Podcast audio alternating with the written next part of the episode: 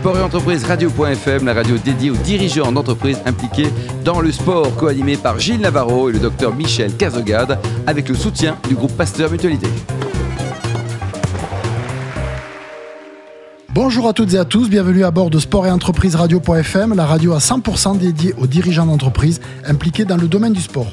À mes côtés pour co-animer cette émission, le docteur Michel Cazogade, président du groupe Pasteur Mutualité. Bonjour Michel. Bonjour.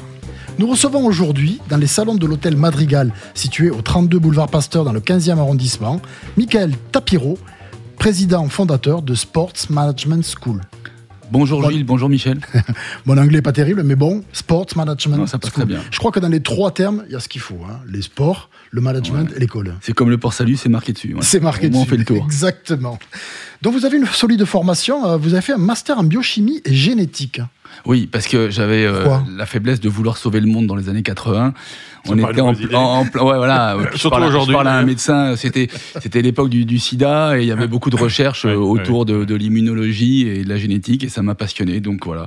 Et, euh, et j'ai, basculé en fait vers des études de, management aux, États-Unis. Qu'est-ce qui vous a fait basculer justement? Alors c'était l'aspect un peu pragmatique. C'est vrai que faire un doctorat, une thèse, ça mettait pas mal d'années. Euh, et je, voilà, j'avais fait, j'avais fait mon, mon, temps. Alors euh, quand je suis parti aux États-Unis, c'était près de Boston aussi, c'est près de la route 617 où il y a les biotech. Mhm. Alors voilà, mais en fait j'ai été rattrapé par ma passion du sport. Vous créez avec votre frère une marque de t-shirt. Ça, c'est pas banal, ça. L'anti-sèche. Ah, il fallait la trouver, celle-là. Ouais, bravo, Gilles. Il vous en reste Bah, écoutez, c'est la, c'est en fait, c'est la première entreprise qu'on a qu'on a créée. On est tout minot. Hein. Moi, j'avais 23 euh, ans. Ouais, lui, il était encore plus jeune que moi. Et son idée, c'était assez drôle. C'était de se dire, tiens, il y, a le baccalauréat. On va éditer des t-shirts. On va les imprimer avec des formules de maths, de physique, les mots en anglais, etc. Pour que tout le monde puisse tricher de façon licite. C'était un clin d'œil. C'est parti comme ça. Et en fait, on en a fait une entreprise mhm. qui a très bien fonctionné avec des, centaines de milliers de produits vendus, des, licences euh, dans le monde entier. Et euh, c'était, euh, en fait, c'était le premier pas dans l'entrepreneuriat. Alors en 92, vous avez 25 ans hein, quand vous lancez la, boîte, mais depuis quelques années, vous jouez au rugby. Oui. Vous aviez joué au rugby. Vous avez démarré un cadet au Stade français. Exactement. à l'époque où le club était en troisième division nationale, c'était un tout petit club, mais c'était un, club extrêmement, extrêmement familial et le, meilleur, le meilleur écrin pour pouvoir commencer le rugby. Et en 87, parce que vous êtes ami avec Nicolas Sarkozy, non, c'est joke. vous créez un club de rugby à Neuilly. Oui, oui voilà, j'étais au lycée Pasteur à Neuilly. Et, euh, bon, j'étais joueur au CSG, euh, comme beaucoup d'autres étaient joueurs ailleurs. Et on s'est dit, tiens, on a, fait un super parcours à la S. Euh, avec le mercredi après-midi. On s'est dit pourquoi pas créer un club de rugby à Neuilly-sur-Seine. On est dans les années 80, alors faut imaginer Neuilly-sur-Seine dans les années 80, hein, c'est-à-dire bon, il y a le golf, le tennis, mais euh, le rugby euh, c'est même pas dans le scope. Moi j'ai pensé qu'il y en avait eu avant, je pensais, je pensais qu'il y avait eu un club à Neuilly, c'est marrant. Hein. Non et en fait voilà, et on, on, était tout minot. Hein. Moi j'avais 20 ans, mon frère 21 ans, mon meilleur ami 20 ans, et on est allé sonner à la porte de Monsieur le Maire, qui était Nicolas Sarkozy avant qu'il soit président de la République.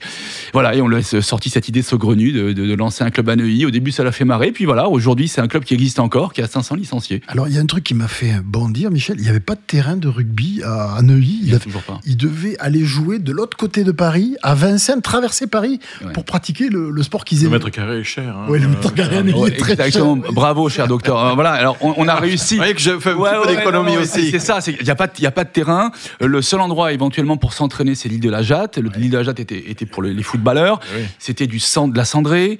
Euh, on a réussi à faire placer un, un synthétique avec des poteaux de rugby et aujourd'hui on peut s'y entraîner. Voilà. Et c'est vrai qu'on traversait Paris euh, pour, euh, pour jouer le dimanche euh, après-midi. Souvent à l'extérieur, on se déplaçait moins loin que quand on recevait. Alors, vous êtes tout, hein. vous êtes président du club, vous, faites, vous, vous occupez de l'école de rugby, vous jouez le dimanche pour le club. Et comment vous faites pour retourner au Stade français quelques années plus tard? Alors c'est un peu le, fait, du hasard. Hein. Euh, j'ai été très impliqué dans mon club. Euh, voilà, je, fais partie d'une équipe de sélection euh, de moins de 25 ans et bon, j'ai réussi à faire deux trois matchs un peu sympas. des dirigeants m'ont repéré, m'ont dit tiens, qu'est-ce que tu fais l'an prochain? On sait que tu es très lié à ton club, mais quand même. J'ai dit bah écoutez, moi je très bien. Et voilà, et j'ai été un petit peu comme dans les films. Hein, j'ai été contacté par un dirigeant du CSG. Voilà, donc j'y suis allé tout tremblant. j'ai rencontré les dirigeants, j'ai vu les installations, puis j'ai signé. Voilà, j'ai tout petit. Et il a vécu une très belle aventure avec l'arrivée de Peter de Villiers, avec Marconnet, avec toute la bande qui est, arrivée, qui est arrivée pour faire monter le club du groupe B au groupe A1, puisqu'à l'époque l'élite était euh, éparpillée, et ensuite de A1 euh, à la groupe A, puisque c'était la, première division. Mais là, vous n'y étiez plus déjà. Bah, c'est le passage au professionnalisme. Moi, j'ai 29 ans, euh, j'ai un métier, donc j'ai monté ma boîte, et puis j'enseigne, je commence déjà à enseigner. Puis on me dit, ben tiens, va falloir s'entraîner le matin, l'après-midi, c'est pas possible. Donc voilà. Euh, et puis, euh, je dirais que l'expérience était déjà formidable. voilà, donc j'ai signé dans un club de deuxième division. J'ai continué à jouer, hein. j'ai fini à 39 ans. 39 ans Ouais, j'ai joué jusqu'à 39 ans. arrière. Non, arrière, j'étais arrière. arrière, et parallèlement, vous avez toujours une ambition, c'est celle de enseigner. Parce que vous, avez vous, vous, trouvez des, facilités, des capacités pour apprendre aux autres. Ouais, en fait, en fait le, ouais, ça a commencé sur le terrain de rugby. Quoi. Le jour où euh, je lance le club et que je me dis qu'il faut, il faut euh, monter une, une école de rugby, ben, j'y vais. Quoi. Je prends un short, un, sifflet, un chrono et puis on y va. Et en fait, j'ai eu la vocation sur le terrain. Alors ensuite, j'ai enseigné un petit peu et je me suis rendu compte au retour des États-Unis que c'était ce que j'avais envie de faire. Alors j'ai contacté les, les, universités, on m'attendait pas, hein, autant vous dire. j'ai appelé des centaines de fois. À l'époque, il n'y avait pas le mail, hein, il n'y avait pas Internet. Et voilà. Et finalement, j'ai réussi à avoir une petite mission à Dauphine, une petite mission à Léonard de Vinci. Et au fur et à mesure, j'ai réussi à, enseigner dans, les, voilà, dans, les écoles et les écoles de bon niveau.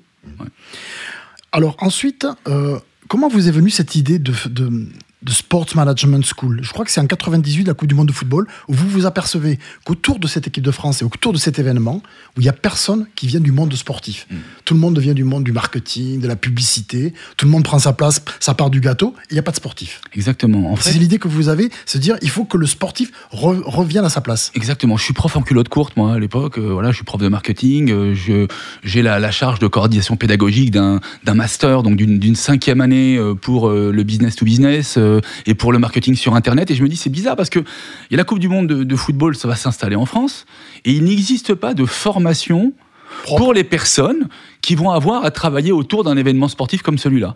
Voilà, alors je me suis posé la question, j'ai écrit un projet, euh, j'ai mis pas mal de temps à, le lancer parce qu'au début c'était un, peu avant-gardiste et puis on n'imaginait pas un projet euh, universitaire sur le sport, en tout cas sur le management du sport, vu que le sport était euh, que très peu professionnel et que les, structures étaient principalement amateurs, donc il n'y avait pas forcément de besoin.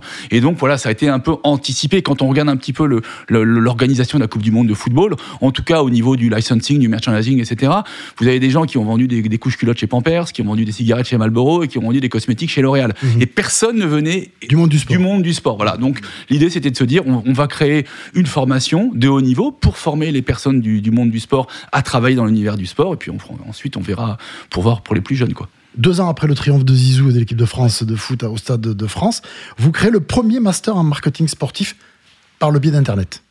Alors oui, alors on, a réussi euh, avec, Internet à, recruter, mais on avait ouais le premier, euh, on l'a appelé d'ailleurs le, master euh, pour les métiers du sport. Du e-learning, Ah non, pas du tout. On est, on est encore une fois, on est en 2001, donc on est en présentiel. c'est un bac plus 5 et on recrute les personnes qui ont l'envie et la passion du sport et qui ont envie de travailler dans l'univers du sport. Voilà. Donc au début, voilà, on a des, formations assez disparates. On a commencé avec une, une trentaine de personnes, c'est déjà pas mal pour une pour une première.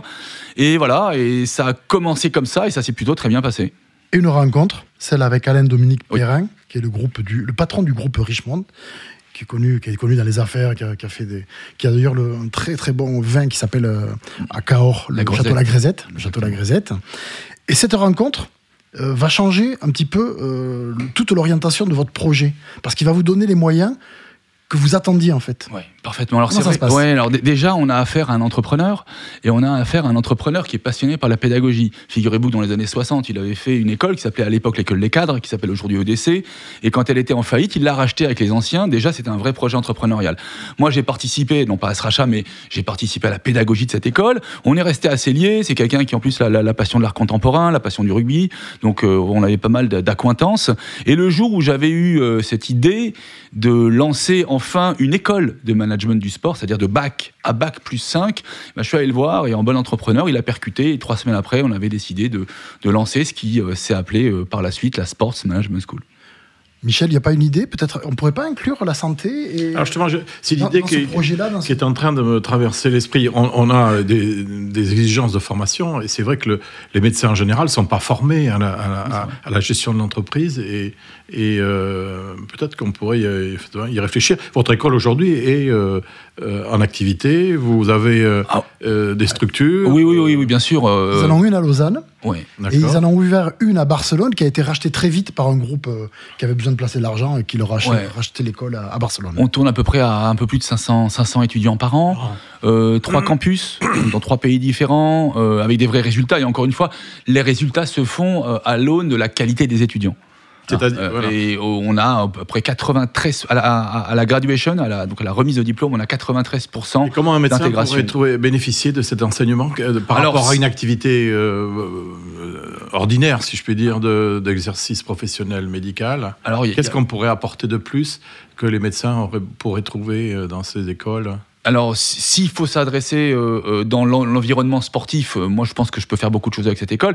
S'il faut, s'il faut par contre réfléchir à, des, choses un peu plus du domaine du management ou un peu plus du, domaine de, relationnel, ça à ce moment-là, j'aurais la mmh. possibilité de vous aiguiller vers des écoles qui le font très très bien. D'accord. Martin Scorsese, ça vous parle? Ah oui, un petit peu, oui.